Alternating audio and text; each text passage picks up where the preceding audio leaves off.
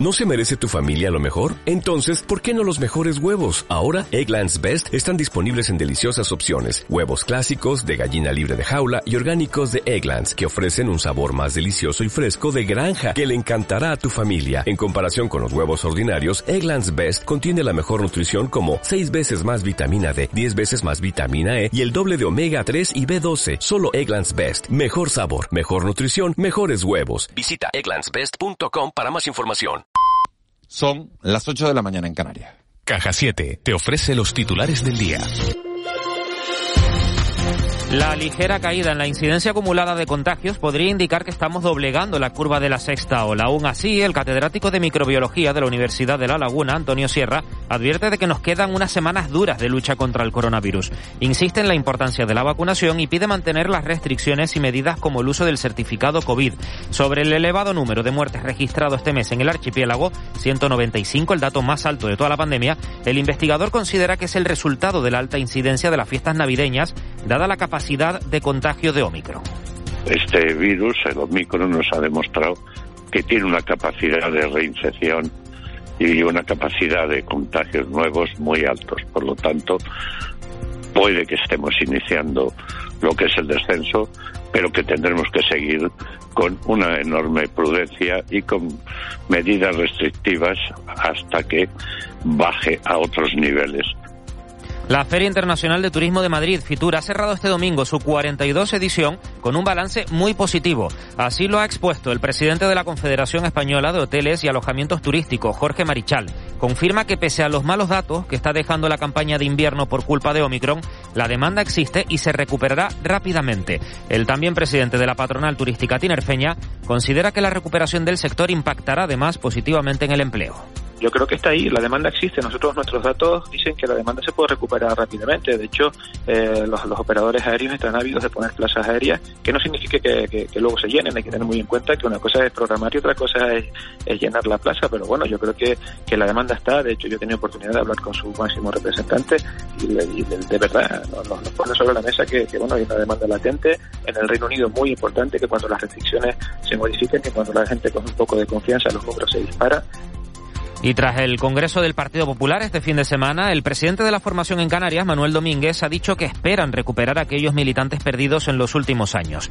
El trabajo se realizará desde el municipalismo. Cree que desde ahí es donde se puede conocer los problemas de la ciudadanía. Una línea definida, clara, de lo que quiero del Partido Popular en Canarias. Yo soy de los que piensa que la política local es la que mantiene la estructura eh, insular, regional, incluso nacional y que sin esto poco tenemos que hacer. Terminamos hablando de inmigración. Durante la noche han sido rescatados 132 migrantes que viajaban en cuatro pateras. Entre los ocupantes, 103 varones, 23 mujeres y 6 menores, todos en buen estado. Dos de las tres embarcaciones fueron localizadas en aguas cercanas a Lanzarote y Gran Canaria. Otra tercera llegó por sus propios medios a la isla de La Graciosa. Durante el fin de semana, los servicios de emergencia han atendido a un total de 607 personas procedentes de 14 embarcaciones. Te presentamos En Plan Fácil, nuestra manera de hacerte la vida más fácil. Abre tu cuenta y disfruta de todo un mundo de ventajas. Da el salto a Caja 7. Porque somos la Caja de Canarias. De la noche al día, Canarias Radio. En Cristalam tenemos la solución definitiva para el exceso de calor en edificaciones. Nuestras láminas de control solar 3M para cristal con una reducción térmica de más de un 80% y libres de mantenimiento son eficiencia energética en estado puro, sin obras, sin cambiar los vidrios, en exclusiva en Canarias, solo en Cristalam. Visítanos en cristalam.com. ¿Eso que suena es pollo crujiente? ¿Qué va? ¿De verdad que no es pollo crujiente? Mm, sí. Pero es el pollo crujiente de McDonald's. Ven y disfruta del sabor de la nueva American Style Chicken con salsa búfalo. El pollo crujiente y jugoso está en McDonald's. El pulso a la economía de Canarias se toma en los foros Caja 7. Un espacio de diálogo y debate que recorre cada mes una de las ocho islas del archipiélago. Este jueves a las 5 de la tarde desde San Sebastián de la Gomera, el presidente del Cabildo Gomero, Casimiro Curvelo, se sienta en el foro Caja 7. Canarias Radio. Contamos la vida. En Huerten los Reyes nos han traído por ser buenos un 20% de descuento directo y muchos más en televisión, pequeño y gran electrodoméstico del 7 al 10 de enero. Envíos gratis en multitud de productos y la mejor financiación del mercado. Consíguelo en nuestras 16 tiendas de Canarias y en nuestra web canarias.huerten.es. Huerten, no te lo pierdas. De la noche al día, Canarias Radio. El desayuno. Son las 8 y 5 de la mañana de este lunes 24 de enero y nos metemos ya en nuestro, nuestro tiempo de desayuno.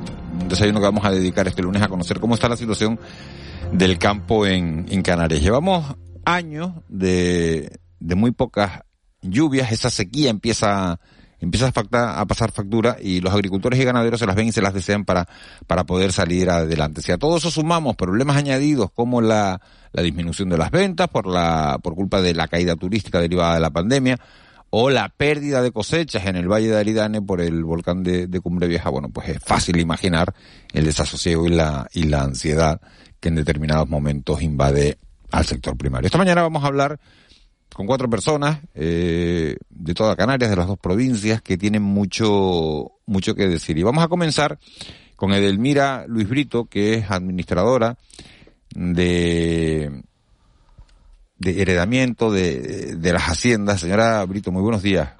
Muy buenos días. En La Palma, eh, ha habido que sumar a la, a la ausencia de, de lluvias lo, los destrozos ocasionados en la, en la red de riego por el volcán de, de, Cumbre Vieja. ¿Cómo está la situación en este momento? ¿Qué ha causado más daño, la, la sequía o el volcán? Y si ponemos la ola de calor de agosto y el incendio que tuvimos en agosto, pues ya tenemos el, el pleno del año. Empezamos, pues a todos nos cogió el COVID, nos cogió la ola de calor, nos cogió un incendio en la comarca oeste y bueno, ya en septiembre pues vino el volcán. Pues las lluvias en, sobre todo la parte norte siempre llueve un poquito más, pero la realidad es que las lluvias de, de la comarca oeste, la más dañada, pues están muy por debajo de las medias y seguimos alargando pues la sequía que teníamos. Si a eso le sumamos pues que hay muchas zonas en, sin servicio de riego, pues pues tenemos una situación bastante bastante triste, vamos, sí. ¿Y qué consecuencias puede tener todo esto en el sector agrario de La Palma? Bueno, el sector agrario de La Palma pues ahora tiene muchos problemas porque la parte del volcán pues tenemos zonas en que no tenemos suministro de agua, pues zonas que han quedado aisladas con el volcán, es decir, esas zonas si no se abren carreteras rápido pues no tienen servicio de agua, pues sabemos que terminarán secándose a corto plazo. Y luego tenemos toda la plataforma de la isla baja de la zona más productiva de plátanos de Canarias que va desde las ollas hasta el remo que estamos pues parcheando un poco con desaladoras, con buques cisterna y todo eso, pero claro, eh, no llegamos a consumos mínimos ahora mismo. Entonces esa zona, pues las comunidades de regantes lo que queremos es, al final tenemos que llegar a la reposición de las instalaciones. Cuanto antes se haga la reposición de las instalaciones, pues antes podrán ponerse en producción. Ah, eh, si, si, no nos abren una carretera, nosotros no podemos pasar tuberías. O sea, la realidad, vamos, eh, hablando mal y rápido, es que necesitamos que la Administración nos abra vías para poder mmm, volver a instalar todas las conducciones de agua. Es un problema muy grave que tenemos ahora mismo. Las instaladoras, sí. las instaladoras y el buque cisterna no han resuelto el problema. ¿Qué papel, ver, han, la... ¿qué papel han jugado? A ver, la, han jugado el papel de mantenimiento de cultivos eh, muy escaso, no porque las desaladoras y el buque cisterna no funcionen, sino porque hemos tenido muchos periodos que por la cantidad elevada de gases, pues no han podido operar simplemente. Es decir, si podemos tener 20 desaladoras, pero si desde el centro de mando avanzado se prohíbe la entrada por gases elevados, evidentemente primero están las personas, pues, pues todas las instalaciones pues no se pueden hacer los riegos. Entonces una semana de gases significa una semana de retraso de riego. Ese es el principal problema. Ahora ya entramos en épocas más de invierno, y pues la semana pasada el buque cisterna pues tampoco pudo hacer descarga por porque el mar no estaba en condiciones. Mm, en principio de las dos desaladoras ha funcionado muy bien una pero la otra ha tenido problemas debido también al tema de los gases que en el en el sondeo se filtraban arenas gases y demás. Eh, yo supongo que a medida que pasen los días de volcán, pues el nivel de gases nos tendrá que, que dejar operar no solo en riego, sino que esa zona la gente todavía no ha vuelto a sus viviendas, porque el nivel de gases es muy alto. Entonces estamos en una mezcla de gases, de marmarlo, eh, de todo. Tenemos que un, un completo, vamos. Perdona, no te. Ahora sí. Sí, mira, cuando la cuando la situación se vamos a decir se normalice, se recuperen las la, digamos las canalizaciones, la sequía seguirá estando ahí. ¿Cuál es la estrategia? ¿Cuál es, cuál es la estrategia para sostener el sector primario en, en, en La Palma? Más pozos, más galerías, el, el canal del trasvase este famoso, eh, las desaladoras ya no como una solución coyuntural y urgente, sino como estrategia también. ¿Cuál cree que debe ser? Nosotros ahora mismo con la sequía que llevamos de ocho años, prácticamente no descartamos ningún tipo de agua de donde provenga. Eh, sí es verdad que el volcán ha disminuido una parte importante de la zona agrícola, eso es cierto, hay menos fincas que se van a regar, hay muchas fincas bajo lava, cosa que tristemente beneficia a las zonas que quedan en regadío. Eh, pues más pozos, mm, la conexión del cierre de la niña insular, para poder mover las aguas por toda la isla, pues son obras que ahora mismo son muy importantes. Edelmira Luis Brito, administradora de, general de heredamiento de las haciendas de Arbolitas Acorte. Muchísimas gracias por habernos atendido. Nada, a ustedes. Buen, día. Buen día. Esa es como, así como está la situación en la, en la isla de, de La Palma. Vamos a hablar con otra protagonista, otra mujer que vive el campo en primera persona, es la presidente, la presidenta de, de ASAGA, de la Asociación de, Agricultores y Ganaderos de la provincia de Santa Cruz de Tenerife, Ángela Delgado. Señora Delgado, muy buenos días.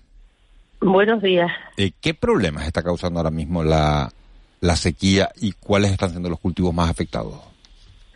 Bueno, la sequía en general eh, lo que va haciendo es que poco a poco los agricultores vayan abandonando sus fincas porque no tienen, eh, no consiguen el agua regularmente. Nosotros, eh, el norte, pues depende de las lluvias. Una gran parte, la medianía alta del norte depende de las lluvias. Cuando estas lluvias no llegan en tiempo y cantidad suficiente, pues los cultivos van siendo menos rentables. O sea que no es una cosa que notemos de un día para otro, es algo que venimos notando hace muchos años y cada vez hay menos disponibilidad de agua. Y en el caso de los regadíos, pues lo mismo. las personas, perdón, que pueden acceder al agua, los agricultores, las acciones que tenían de agua, porque recordemos que en Tenerife una gran parte del agua eh, es de, acciones de galerías y pozos que agricultores y ganaderos al principio empezaron haciendo estas prospecciones directamente ellos.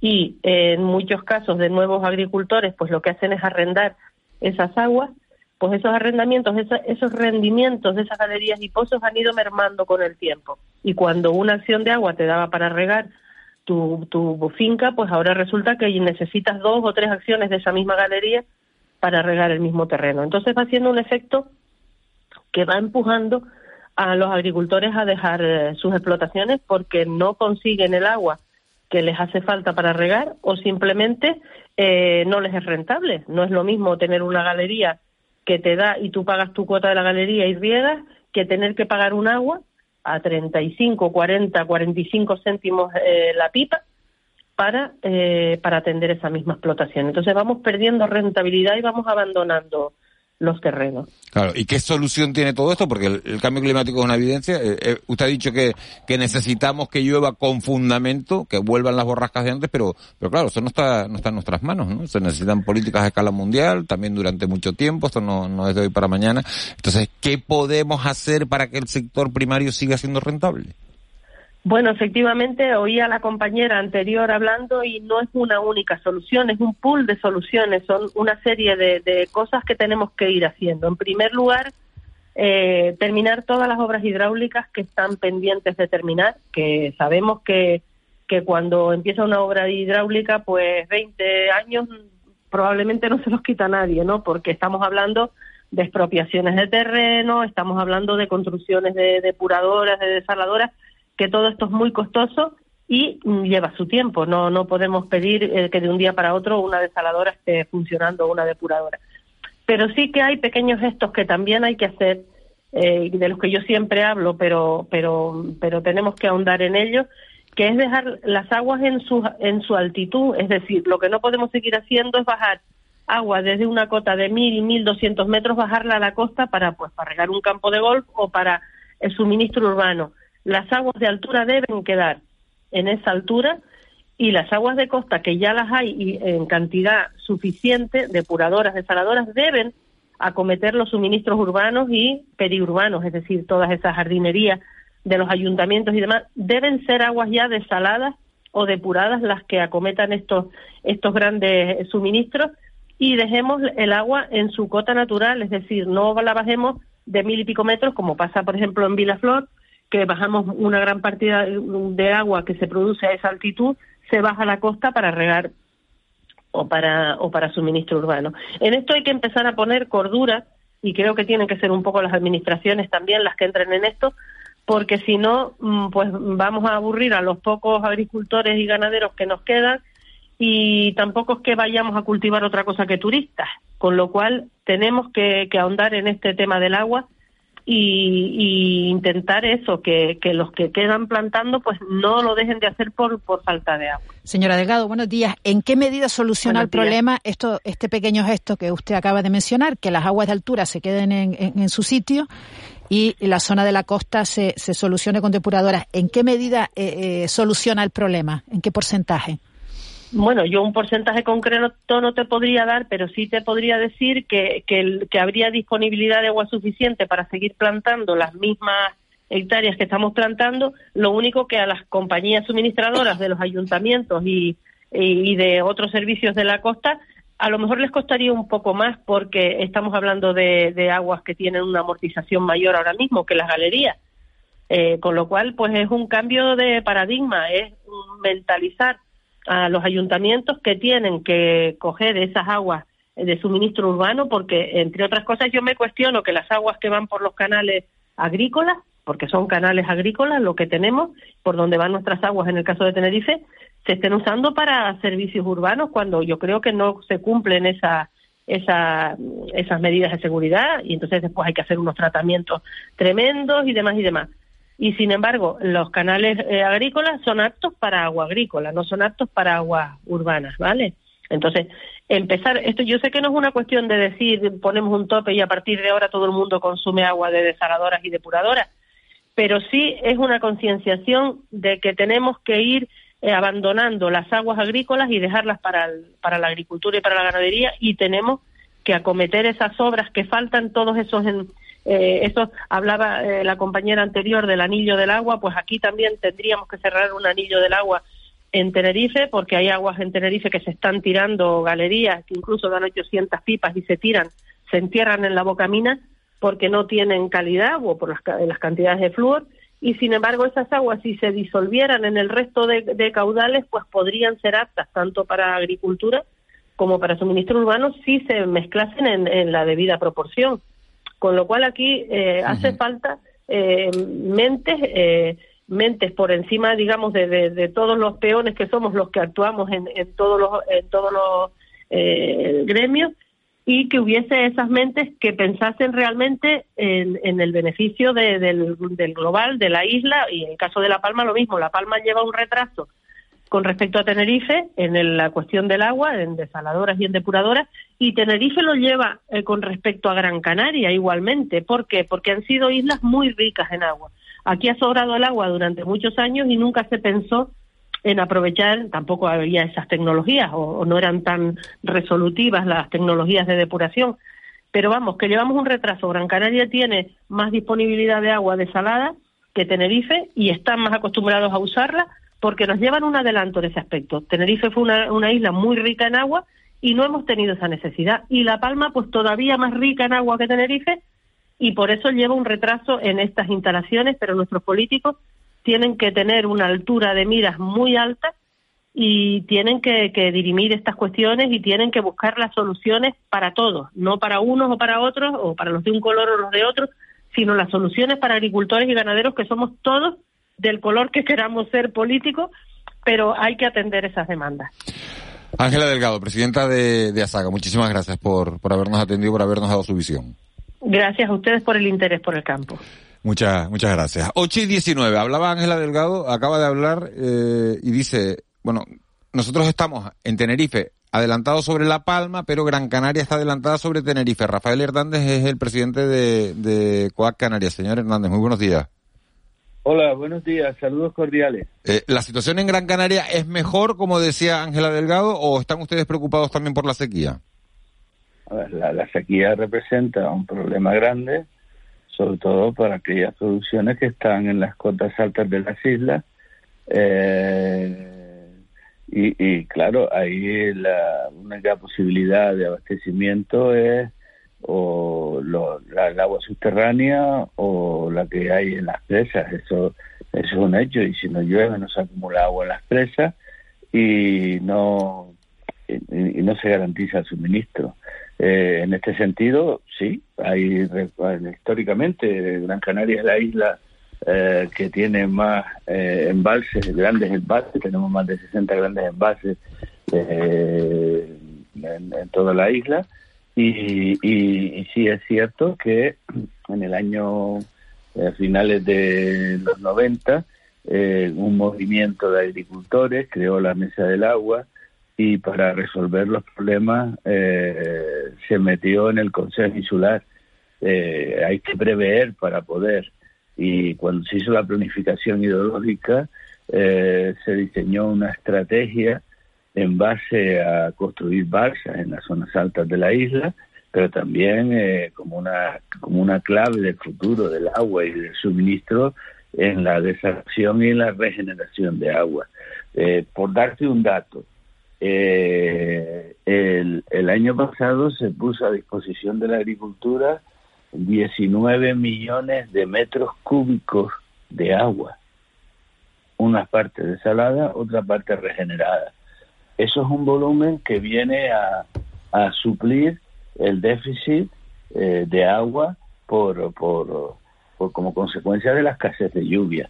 Eh, ese es un dato importante porque claro, tú ahora te das cuenta de que no tienes agua, piensas a ser, bueno, vamos a hacer una desaladora, o vamos a, ampliar una, una, una, a poner un terciario en una depuradora.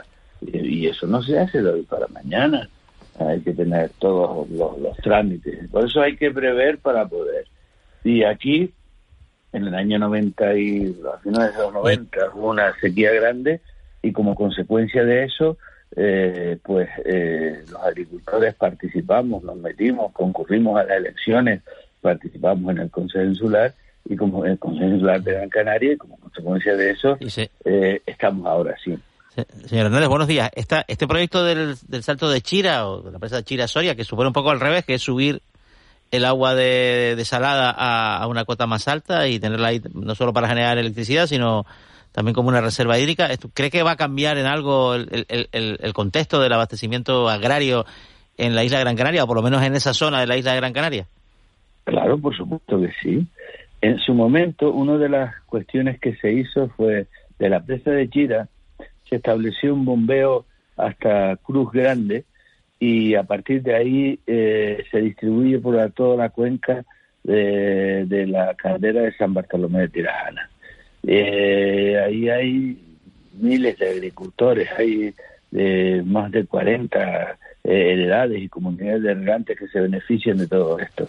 Y al tener garantizado eh, el agua en Chira, eh, porque se utiliza para el salto, pero también se utiliza para la agricultura, eso es una obra vital, vital para la agricultura.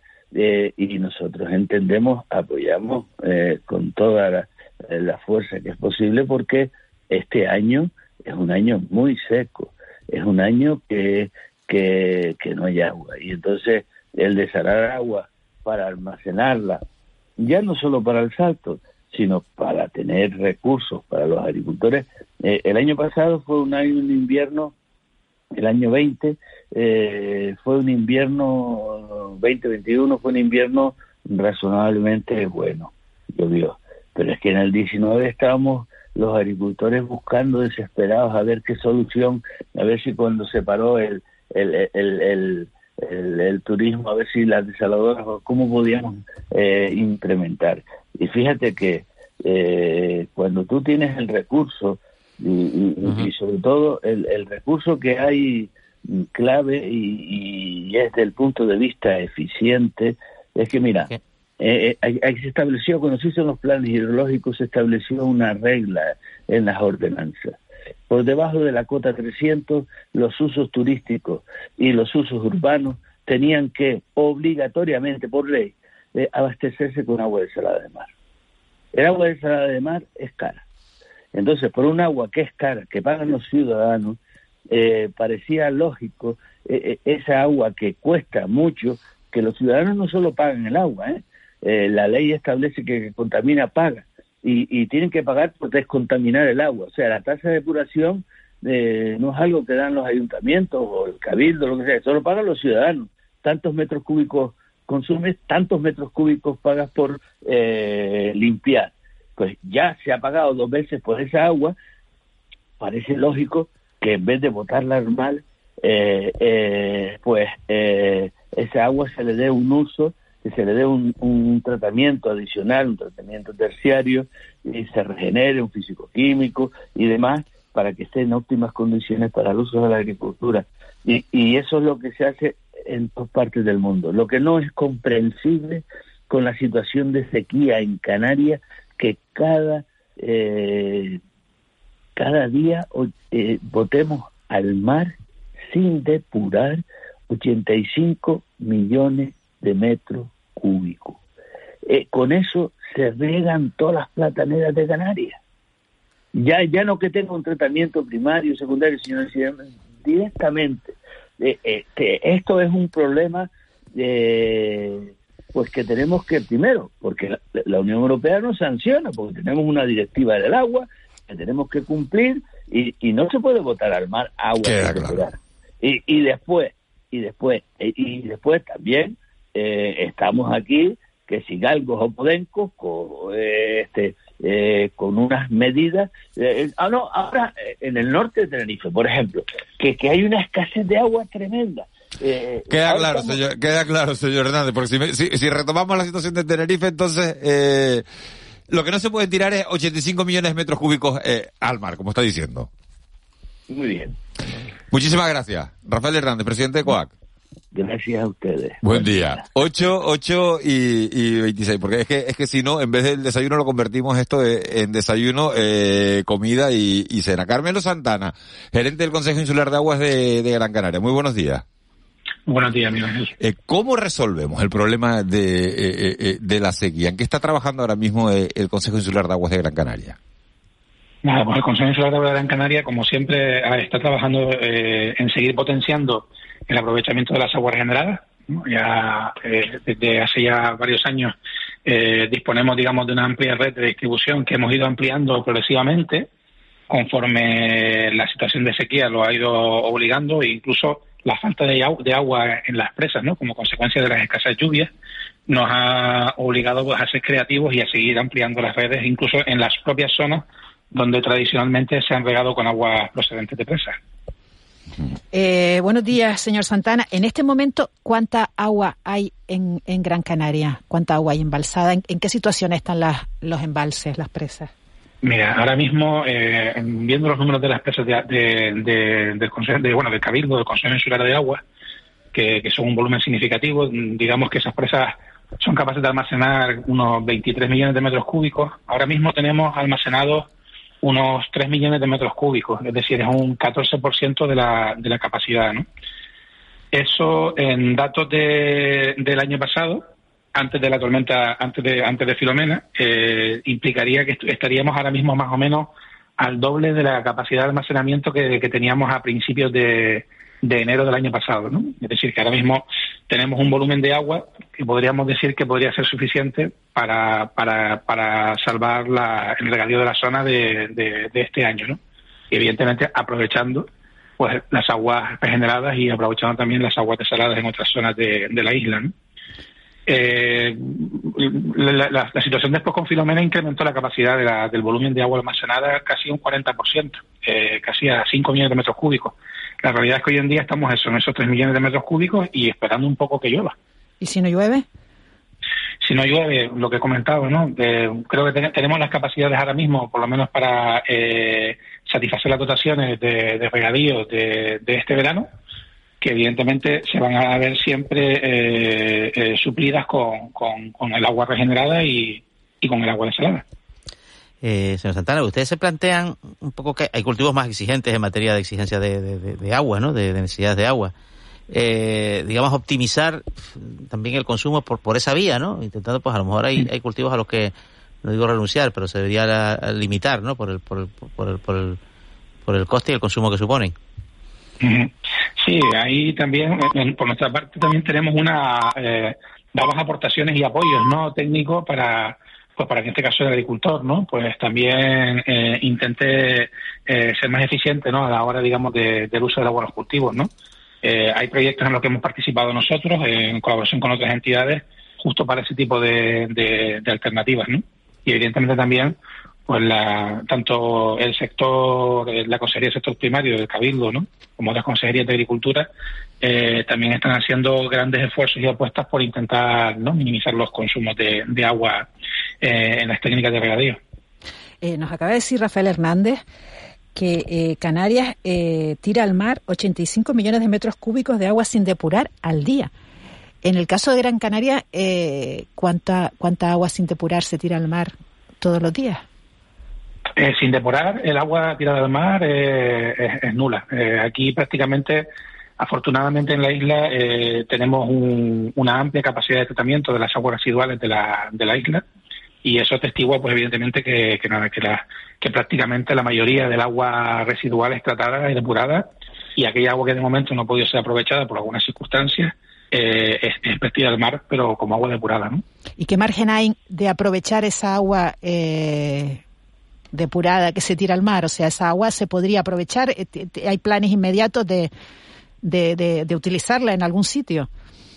Sí, nosotros en, en, la mayoría de las instalaciones eh, hacemos un aprovechamiento de las aguas de las aguas depuradas, ¿no? Hacemos tratamientos posteriores para que esas aguas depuradas se conviertan en aguas regeneradas y puedan ser utilizadas para la agricultura. Eh, por poner un dato, eh, el Consejo Insular de Aguas el año pasado suministró aproximadamente unos 12 millones de metros cúbicos de aguas depuradas, ¿no? A esas aguas depuradas hay que considerar también otras aguas depuradas que se han aprovechado en otras zonas de la isla, pues o bien para eh, riego de campo de golf en el sur, o bueno, o aprovechamiento también para el ayuntamiento, o incluso riego de jardines y parques, ¿no? Con lo que nosotros podemos considerar aquí que tenemos un, aprovechamiento importante de las aguas depuradas, eh, tanto en agricultura como en otros usos, ¿no? Y evidentemente tenemos que seguir trabajando en incrementar esa tasa de aprovechamiento de las aguas depuradas. ¿Y cuál es la gran infraestructura hidráulica que necesitaría Gran Canaria ahora mismo? No digamos el salto de, Chira, eh, para mejorar, digamos, la, cobertura del sector primario. Nosotros en principio eh, prácticamente tenemos instalaciones en todas las zonas que permiten el aprovechamiento de las aguas depuradas. E incluso desde los años, ya desde finales del siglo XX, eh, se, se, trabajó de una forma muy importante en una gran red de distribución que va del norte al sur y del este al oeste, eh, partiendo de Las Palmas, y conecta con casi todas y cada una de las depuradoras de los diferentes municipios por los que recorren las dos redes. ¿no? Para mí, creo que ahora mismo lo que deberíamos hacer es eh, mejorar, evidentemente, las instalaciones, porque con el paso del tiempo eh, bueno, se van haciendo, van, van siendo ya obsoletas y requieren también su, una nueva mejora en su tecnificación eh, y seguir incrementando las capacidades ¿no? en la mayor parte de los sitios donde ya tenemos ya eh, tratamientos terciarios para aprovechar las aguas depuradas. Bueno, pues así como está la, situación. Eh, Carmelo Santana, gerente del Consejo Insular de Aguas de Gran Canaria, muchísimas gracias por, por haber estado con nosotros, por haber participado en este, en este desayuno especial que le hemos dedicado al, al agro canario y, sobre todo a la situación de, bueno, pues de esa sequía y de cómo solucionar los problemas de agua que seguimos teniendo. Muchas gracias. Muchas gracias a todos ustedes. 8 y 33. Nos vamos a nuestro tiempo de tertulia. Nos vamos al mentidero. De la noche al día. Canarias Radio. El polígono industrial más grande de Canarias acaba de cumplir 50 años y la Asociación de Empresarios de Arinaga lo celebra por todo lo alto. Este viernes a las 10 de la mañana, desde la Cava de Piñero, Kiko Barroso, Mónica Bolaños y el equipo de Una más Uno brindan por medio siglo del polígono industrial de Arinaga. Canarias Radio. Contamos la vida. En Cristalam tenemos la solución definitiva para el exceso de calor en edificaciones. Nuestras láminas de control solar 3M para cristal con una reducción térmica de más de un 80% y libres de mantenimiento son eficiencia energética en estado puro, sin obras, sin cambiar los vidrios, en exclusiva en Canarias, solo en Cristalam. Visítanos en cristalam.com. De la noche al día, Canarias Radio. El mentidero. 8 y 34 de este lunes 24 de enero, tiempo de tertulia ya, aquí en De la Noche al Día. Recuerden que tienen un teléfono 616-486-754 para ponerse en contacto con nosotros, 616-486-754. Siguen con nosotros Juan Betancourt y Ángeles Arencibes, se incorpora don Antonio Salazar. Don Antonio, buenos días. Buenos días, don Miguel Ángel. Y don Francisco Martín, don Paco Martín, muy buenos días. Muy buenos días, señor. Estoy yo sorprendido todavía con este tema, este follón que se ha montado con Melisa Rodríguez, la que era portavoz de Ciudadanos que resulta que es Palmera.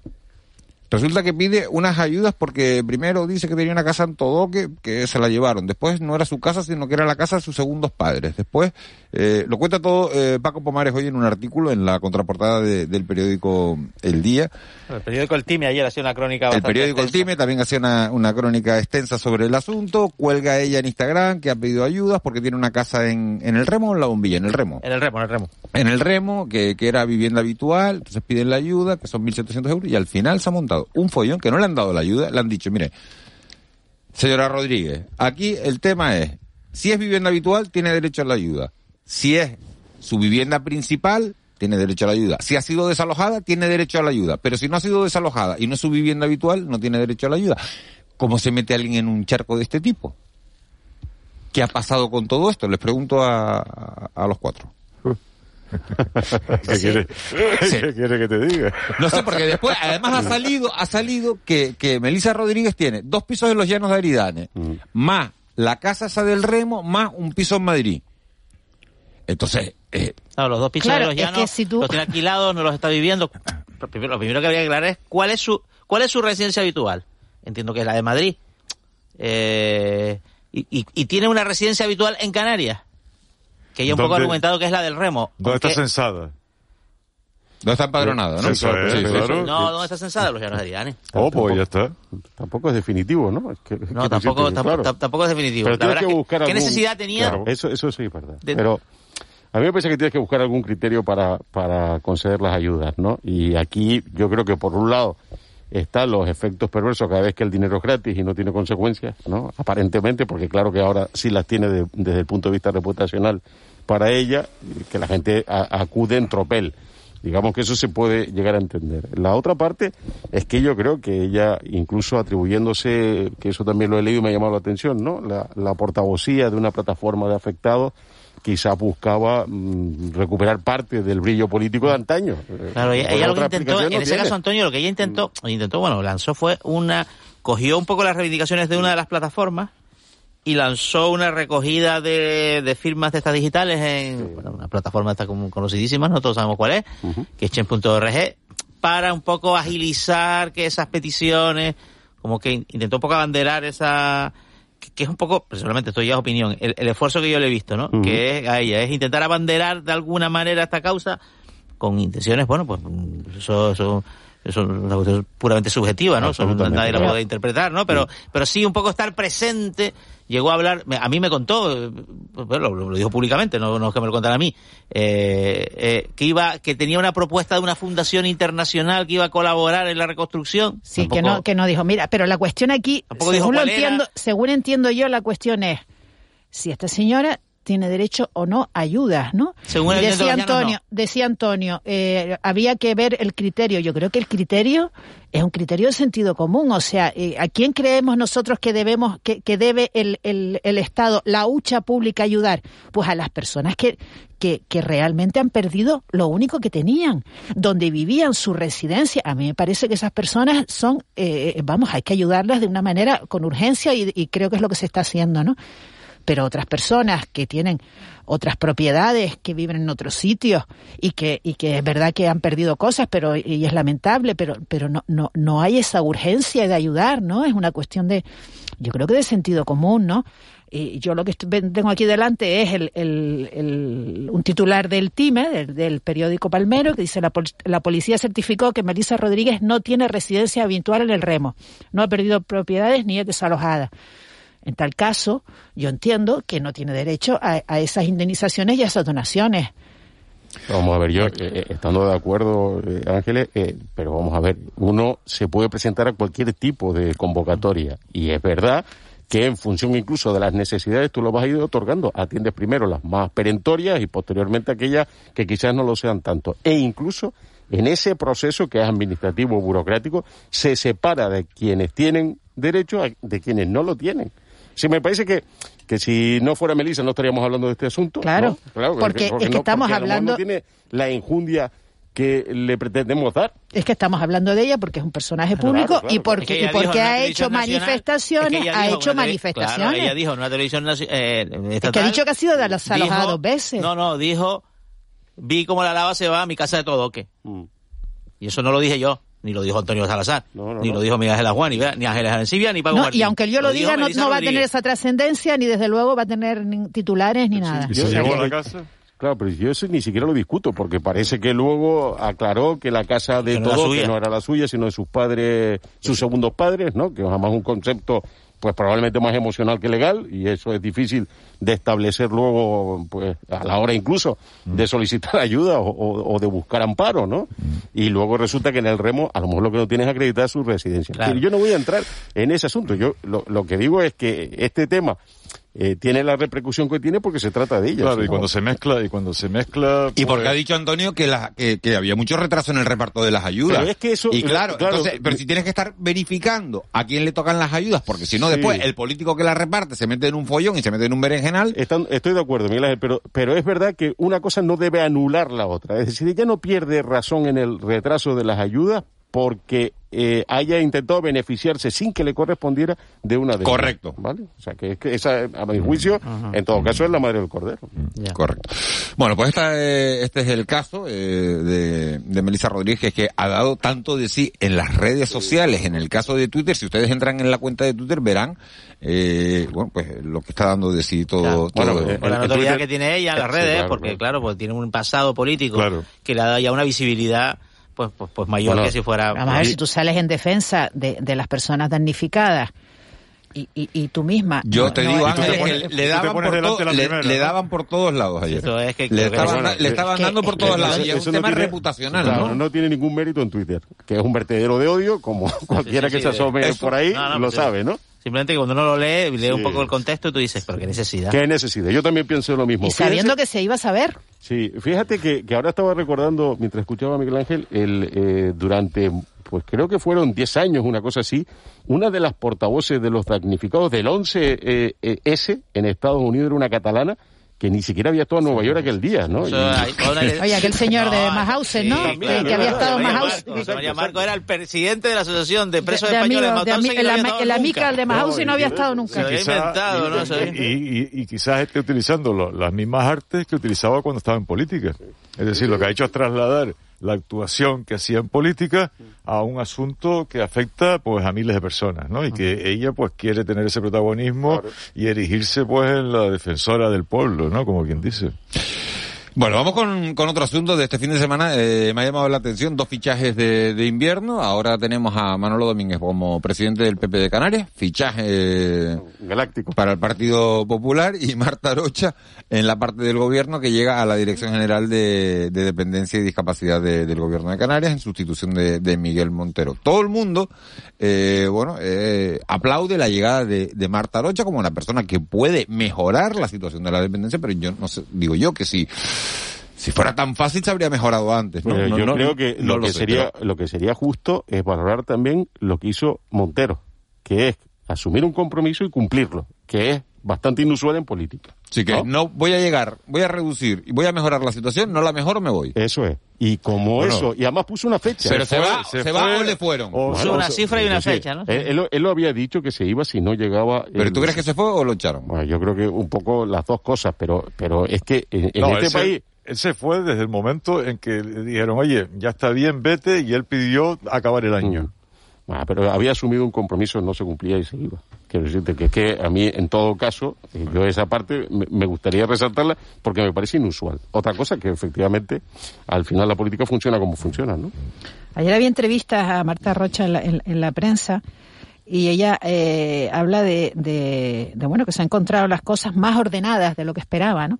Que ha encontrado que hay más personal y que, y que, y que se promete, por lo visto, va, va a entrar más funcionarios a trabajar y después también una cosa que me llamó la atención, una frase que subrayé, que eh, tengo el, esquema perfectamente diseñado en mi cabeza, ¿no? Hablando de, de cómo va a salir adelante eh, con la mejora de la dependencia, ¿no? Que es el, el, gran objetivo, ¿no? El mejorar, el mejorar la, la dependencia, ¿no? Los, datos y, la asistencia real a las personas. Sí, pero también, también dice que, de, que, que una de cada dos personas no reciben ayuda, ¿no? Tienen derecho a no sí, sí, claro, claro. Ella está reconociendo, por supuesto, que, que, hombre, ella viene un poco a salvar, a salvar los muebles, ¿no? Viene como a mejorar, a hacer una gestión mejor, ¿no? Pero en, en, las entrevistas sí que dice que, que, se han encontrado las cosas pues más ordenadas. un poco, el papel de, un poco de Ferran Torres, ¿no? Si lo llevamos al... Es como el gran fichaje de la consejería, viene de otro partido, eh, tiene, tiene una experiencia como gestora de, de, políticas sociales en general, ¿no? Tanto en, en el Cabildo de Tenerife, en el gobierno, en esa misma responsabilidad, en el ayuntamiento. Lo que pasa es que la remontada es complicada, ¿eh? Porque en un año, claro, cuando, cuando, cuando tienes una situación que, es estructural, como dice Miguel Ángel, pues si fuera tan fácil, pues se resolvería en un año o en seis meses, pero no es así. Y cuando tienes un déficit, que es un poco lo más interesante de las entrevistas que, que le leí ayer, ¿no? Dice una cosa que por otro lado no deja de ser también una obviedad, ¿no?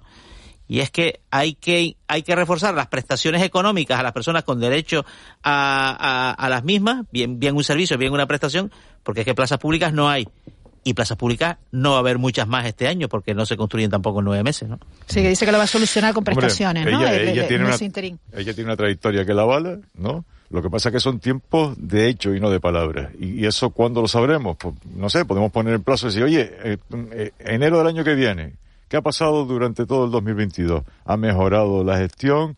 han mejorado, ha mejorado la aplicación de la dependencia. Yo creo que bueno, que ahora es lo típico, ¿no? Entrevistas, palabras, tratar de, de ilusionar un poco en, esta nueva etapa pero mm, la cuenta habrá que hacerla pues en año, año y poco. ¿no? final de año, es que tampoco, tampoco mucho más, Paco, que el, Bueno, y luego te metes en elecciones. El mandato se acaba. Es claro, eso, ya, ya, ya, ya, la hoja de servicios al final la presenta a final de este año, luego todo es campaña. Exacto, yo eh, añadiría pero el objetivo es la gente, eh, no los votos, el objetivo es la gente. Ah, sí, pero eso es para ti y para mí, para nosotros que estamos aquí, pero para el que está en partido político, el objetivo es, que tiene ellos. El objetivo es la gente, el objetivo es la gente, pero tú cuando terminas un poco un La gente que vota, ¿no? Sí, un periodo de tú quieres un poco presentar una hoja de me parece lo normal, ¿no? Presentar una hoja de servicio, ¿no? Es estar en un sitio, dejarlo mejor como te lo encontraste. Eso es lo mínimo, ¿no? Pero mira, yo en, este asunto eh, es verdad que lo, que están señalando sobre los antecedentes incluso de, la nueva directora general, ¿no? Pero eh, es un asunto también estructural y, Miguel Ángel lo planteaba como una cuestión, y si fuera fácil, pero no es fácil, pero entre otras cosas por los propios procedimientos burocráticos. O sea, aquí no hay, no, no llega la gente ahí, es eh, genuinamente mala y lo que quiere es fastidiar a los dependientes, sino que se meten en unos procesos que son y además, yo creo que por otro lado, teniendo en cuenta de lo que se trata en el fondo, parece lógico que se extremen las precauciones, pero tienes un problema de tiempo. pero es una ley, es una ley, la ley de dependencia es una ley que nace tocada desde el punto de vista presupuestario. Claro, es que el problema cuando esa ley se aprueba, se aprueba sin dotación presupuestaria. Y entonces se aprueba y fue fantástico, fue una ley que todo el mundo apoyó. Por unanimidad. Ese, argumento yo te lo compro hace un tiempo, ¿no? Ahora mismo tú dices, no, pero digo, hay un déficit en Canarias. Canarias tiene un déficit de 9.000 plazas públicas mm. para atención a dependientes, eh, digamos, en, eh, eh, en digamos, de, de, de, máxima cobertura o de, máxima atención, ¿no? Eh, mm, bueno, pues. No, yo lo digo desde el punto de vista, Juanma, que es un déficit que, está enquistado, o sea que no. Claro, pero es que si tú de inicio, si de inicio se parte con ese lastre que no tienes músculo económico, pues bueno, eso se va acumulando con el paso del tiempo. Y todas las expectativas que se crearon en torno a las bondades de esta ley se han visto defraudadas. Y luego Canarias eh, Canarias nunca se ha ocupado, nunca se ha ocupado, nunca ha tenido una política en esta línea. Es decir, solo se, solo se salvan, solo se salvan el País Vasco y Navarra. El resto, el resto de las comunidades autónomas son un verdadero No, desastre. Casti- Castilla no, Castilla León, por ejemplo, Bueno, es, es la, es la vale, comunidad autónoma que vale. tiene la lista de espera más baja, y también por haber incorporado este elemento de, de, de pagar prestaciones en lugar de ofrecer plazas, porque ya que no tienes plazas, por lo menos pagas prestaciones que, que, que el beneficiario, el, el usuario, pues, pues la- lo, los tomará del sector privado, del tercer sector, que también se podría dinamizar así, ¿no? Sí, con el añadido de que esto, va- la necesidad va en continuo aumento, Bueno, o sea, la- las necesidades no paran de, de aumentar, ¿no? Mientras que por el otro lado no sale de- la misma cantidad de soluciones, ¿no? Vamos, que Marta Arocha, eh, que le gusta más el baloncesto que el fútbol, eso doy fe. Eh, mm, pero Tiene- tiene un marrón Tiene delante. una remontada ahí Sí. complicada, ¿eh? Bueno, eso es Marta Rocha y Manolo Domínguez. ¿Qué puede hacer en el PP de A Canarias? este le gusta más el fútbol que el baloncesto. Eh, La vida bueno, se reduce a fútbol o baloncesto. Mira, el Bueno, Partido es una metáfora Popular, de la vida, eh, como todo, el, ¿no? par- el Partido Popular siempre, o sea, el tener un dirigente, un dirigente tinerfeño es complejo para, para el dirigente del Partido ¿El Popular. primero? Sí. eh, no, no, Claro, primero no, no, no. Guimerá, No, te- eso era. Alianza Popular, era otro partido. No, bueno, vale, pero bueno. No, la transición. Era ¿no? otro partido, No, no, pero no, bueno, pero son los la mismos, transición Juanma, de AP, PP, eh, de AP a PP me parece que la hizo Ángel Isidro Guimerá. Es que ayer, creo me- es que- esa Sí. ayer me llamó la atención que decía Estaba Felipe quinto- en Gran Canaria, Claro, que que me- me dimitió. me- lo digo, lo digo, me, llamó la atención que ayer en una reseña de agencia decía que era el quinto presidente del Partido Popular de Canarias, después de José Miguel Bravo Laguna, a que consideraban el primero, Mm. José Manuel Ah, vale. Soria, eh, Así Asier Antona, Australia. Australia, Navarro Australia. y ahora Manolo. Por tanto, de esa nueva Entonces, etapa, sí es el primero. El peso, el peso de, el peso del Partido Popular en Gran Canaria es mucho mayor que en Tenerife. Entonces yo no sé cómo va a encajar. Tradicionalmente esto ha sido un hándicap, ¿no? Esto ha sido ya desequilibrado al Partido Popular a nivel interno, a nivel interno. Ya luego veremos a nivel electoral qué es lo que sucede. Pero lo oí bastante combativo y bastante reivindicativo, ¿no? Eh, criticando al presidente del gobierno y, y, y- y diciéndole que es un mandado de Madrid cuando en su partido eso es nuevo, cuando en su Paco, partido, es que- cuando en su partido las cosas mm, todos Sí, sabemos el- cómo son, ¿no? De igual de mandado, Así que es lo Pero- mismo que él denuncia, ¿no? Entonces Que- veremos a ver qué pasa. que yo lo que he visto en, las- eh, en todo lo que le hemos oído desde, desde que fue designado para ser el, el sucesor de Australia Navarro y ahora ya ha sido elegido, todas las entrevistas, sucesivas declaraciones, lo que me suena es, eh, francamente, a más de lo mismo. O sea, no, no, no veo nada, nada nuevo. Quizás Nada vendrá nuevo más adelante, quizás vendrá algo más adelante, alguna novedad son- más son- adelante, son ¿no? Pero, pero suena, pues, exactamente lo mismo, ¿no? La novedad puede venir por un poco por, por la tendencia estatal, ¿no? o sea, Claro, por claro. el hecho de que la corriente y tal, y, y porque el hecho de que eh, yo creo que, que Manuel Domínguez un poco por, por su experiencia está un poco municipalista y ese mensaje intenta un poco ir, ir creciendo, ir analizando lo- los mercados, vamos a llamarlo los mercados electorales por por isla. El PP está fuerte en Lanzarote, no está mal en Fuerteventura, está fuerte en La Palma, eso es evidente. En Gran Canaria está fuerte, no tiene, tiene buenos líderes, buenos candidatos, ¿no? Eh, buenos candidatos Bueno, pero posibles. no gobierna, ¿eh? Eh, no gobierna, no gobierna. Y, eh, y falta un poco la asignatura de Tenerife, en la que él, bueno, pues pone como ejemplo, otra cosa es que se traduzca en la realidad, pues su propia experiencia a los ralejos, que le empezó efectivamente sacando tres concejales y se acabó, acabó sacando mayoría absoluta, ¿no? Tú tienes claro que vas a dejar de ser alcalde, ¿no? Sí, sí, sí. Sí. Sí, lo tienes claro, Sí, porque esta sí, mañana él, él, él- él ha dicho, ¿no? Que Lo tiene decidido. Hombre, que tiene- ya, lleva, tiene ya lleva ya, ya lleva ya cuántos mandatos, lleva el tercero. Con mayoría ¿eh? absoluta, ¿eh? Además, Sí, una- una sí, mayoría- porque él tuvo, él recogió la debacle allí de Coalición, De Coalición Canaria, que fue un desastre, ¿no? Sí. Y entonces, pues, pues se aprovechó de esa se desplomó, debacle. se desplomó y, y y- ganó. y bueno, y se ve que ha tenido la aceptación de, de- de- de los ciudadanos del Relejo en su gestión, ¿no? Porque lo han apoyado posteriormente todos estos mandatos. Lo que pasa es que la política, yo lo oía también un poco hablando, hombre, desde el punto de vista del partido, ¿no? De la relevancia que tiene la fortaleza municipal para la estructura del partido a nivel general, que, que, es- que eso es cierto. Es verdad, una especie de como de alianza ¿Eh? de municipalismo por un lado y tirón estatal, ¿no? Y Claro. se queda un poco el candidato Eh, autonómico, un poco quizás a eh, beneficiarse de esas dos circunstancias, ¿no? Exactamente, o sea, que, que, que, que- que va a ser lo mismo de lo que acusaba al actual presidente, ¿no? Decir, bueno, vamos a ver si con el tirón de Pero depe- depende de la ola nacional, ¿no? Claro, O sea, que es lo que estamos, lo que están diciendo, ¿no? o sea, única y prácticamente única y exclusivamente, ¿no? Es que eh, esto que dice Ángeles me parece también muy, muy interesante, porque es verdad que si uno mira lo que ha hecho Manolo Domínguez en el Parlamento, en esta legislatura, digamos que su hoja de servicio, no digo que esté limpia, pero no tiene aportaciones muy Pero no llena un folio. No, llena un folio, sí. Entonces, claro, eh, es verdad, es lo que pensaba cuando, cuando se planteaba el asunto, en realidad lo que le va a tocar es gestionar la ola. Si tal ola sirve. Que José Pedro Díaz Zapatero, por ejemplo, era un diputado... absolutamente. absolutamente invisible, hasta que pasó a ser secretario general y luego presidente del gobierno. Aquí, habrá que ver, aquí habrá que ver, aquí habrá que ver si él está dispuesto, pues claro, ahora, ahora su vida política es Los Realejos, norte de Tenerife. Mm.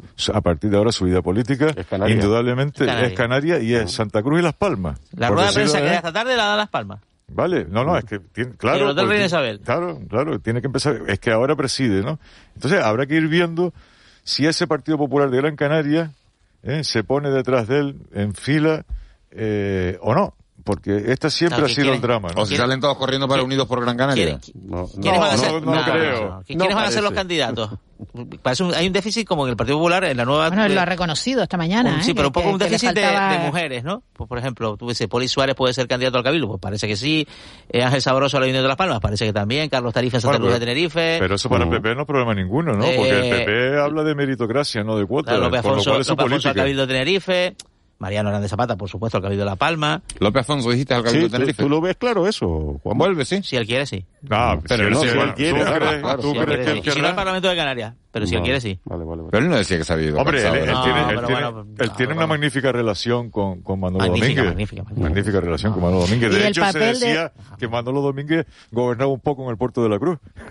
Y el papel, y el papel de, de Noelia García, que me dicen de portavoz de del PP en Canarias, ¿no? es un poco, es una excelente, a mí me parece una excelente política y, y, bueno, y su papel ahora con la crisis de la erupción ha, sido exacto, ¿no? Que es un poco también aprovechar ese activo, ¿no? De, de, la, del, conocimiento que hay de, de Noelia García en, en, el resto de las islas, ¿no? Y, y lo fácil que, que lo ha puesto Australia y Navarro en la transición, ¿no? ¿Esto es que le han prometido algo? o, no, han dicho esto es lo que hay y... No, yo, fíjate, yo pienso, yo pienso que aunque ella sea una política nata, ¿no? Porque ella eso lo lleva, por lo que parece, ¿no? Que lo, que lo lleva incorporado, yo pienso que ya su, ella misma sabe que su tiempo ya acabó que su etapa eh, eh, como dirigente, que la premien con alguna historia, que, vaya, a la Diputación del Común, que vaya a, la, audiencia de cuentas, que vaya al Senado, por ejemplo. Exacto, cuando, cuando, cuando hace una transición como es, porque normalmente te dice, mira, te garantizo que vas en esta lista, en los puestos de cabeza, que te garantizo que vas a tener cuatro años cómodos de transición y tú me haces una transición cómoda. Eso es lo que se estila en los partidos. No digo en el Partido Popular. en, el Partido Popular, en Coalición Canaria, en el PSOE, en Nueva Canaria, en todos. maravilloso el papel al que vamos relegando al Senado, ¿eh? Cementerio de elefantes. la asumimos con una si naturalidad. el Partido Popular está en el próximo gobierno, eh, Australia Navarro será consejera. Eh, que... Ya lo fue. Sí, fue, consejera de la presidencia. Bueno, y creo que su salida yo creo que lo hace sabiendo un poco la realidad de que, de que la dirección de, de la calle Génova pues pues no contaba con ella para, para ese rol, para seguir presidiendo el partido, pues bueno, yo creo que es muy muy pragmática y le tengo que decir también. diputada, diputada va a ser hasta 2023, y muy correcta, muy elegante, ¿no? Es normal, es normal que, que, digamos que se que digamos que se rejuvenezca, ¿no? No, no estoy hablando de, regeneración, sino de, de sí, sí, sí, sí, sí, de relevo generacional. De relevo generacional, es razonable, ¿no? Que entren otras personas más jóvenes porque ya los anteriores ya llevan una larga etapa y bueno, y, y es así, es, la vida misma, ¿no? O sea, los jóvenes tienen que ir tomando el testigo de, de, los mayores. Hablando de, hablando de testigos, y porque no me puedo ir de esta tertulia sin, sin hablar de, aunque no es una tertulia deportiva, del CAC de Pepe Mel, situación distinta en Tenerife y, Unión Deportiva Las Palmas, le gana el Tenerife 4-0 al Oviedo, se, se queda tercero en la tabla, ¿no? Y el, y, y Pepe Mel para casa. A mí me ha sorprendido, te lo digo sinceramente, porque, porque ha habido, sí, porque es que yo, yo me preguntaba por qué seguía Pepe Mera al frente de la Unión Deportiva Las Palmas. yo no entendí por qué le renovaron. Exactamente, yo no sé por qué continuaba, y no solo la temporada pasada, sino desde temporadas atrás, porque Pepe Mel cuánto lleva, cinco o seis temporadas. No, no, tanto no. no, pero cuatro sí. Cuatro. Bueno, pues Y no termina como de carburar aquello, ¿no? es una especie de péndulo permanente, sí, y, y, uno pensaba y decía, digo, cuño, ¿Qué, qué, qué relación tendrá con el presidente que, que, que sigue, que sigue, que sigue? Hoy el ¿no? presidente del gobierno precisamente recibe a Miguel Ángel Ramírez y a... Pero el relevo a- me parece más raro todavía. El relevo, me parece un, el relevo una, el- una ruleta rusa. Hombre, pero eso es lo mismo que cuando el Tenerife Pimienta, fichó a ¿cómo- cómo Valdano, se- cómo se ¿te García? Pimienta. García Pimienta, exacto. Eh, Saber cuando, García Pimienta, ¿no? eh, cuando el Tenerife fichó a Valdano fue la ruleta rusa. ¿Por qué ruleta rusa? No, ¿Por qué ruleta rusa? Porque es un entrenador que ha estado asociado siempre a entrenar con jóvenes, ¿no? Y pero claro, la- la a- forma un tiene club de una cantera, cantera, una, una- claro. una- una escuela muy buena, quizás la mejor, la del Barça, pero yo a García Pimienta ahora sí, plantándole aquí a Jesse y a... Y, y Jonathan no, Viera, no, en y general, Jonathan vamos a ver y- cómo, vamos a ver cómo encaja eso, ¿no? Esa es la duda Ah, que de, re- tengo, ¿no? de repente, no, porque a veces esto parece yo de mi ignorancia futbolística, es prueba y error, ¿no? No, pero ya, ya, ya no es solo el fútbol, es carácter Ángeles para meter en vereda a futbolistas como lo que acaba de decir Juanma, como Jesse, como Jonathan Viera, que tienes que ser, ¿no? Un poco de, no sé si ejercer de padre. No, porque es algo que él no nunca sé. ha hecho. Y el Tenerife que se dio, un fe- decir. se dio un festín el otro día. Sí, sí, 4-0, ¿no? sea, que- Soñando con el ascenso, ¿eh? Bueno, yo sería más prudente. Bueno, el sueño está ahí. Está ahí, está ahí. El sueño está ahí. Vamos, en el playoff se va a meter seguro. Y luego si logra el ascenso directo, pues tanto mejor. Pero en el playoff se mete seguro. Esto es muy largo. Fíjense que hemos estado eh, prácticamente media hora hablando y no hemos tocado el tema de Ucrania, ¿no? Mejor que no pase Delicado, nada. delicado. Mejor que no, mejor que no pase nada. Ese mercado está más complicado. No sé, li- liberamos el tema Ucrania, Antonio y a Paco, nosotros lo hablaremos mañana. Muchas gracias. Buena semana. Buenos días. Hasta mañana. Chao. Buen día. Vamos con, con las noticias de, de las nueve con, con Cristian Luis y, y luego todavía tenemos cosas interesantes que contarle, así que no se vayan de este programa, no se vayan de la noche al día.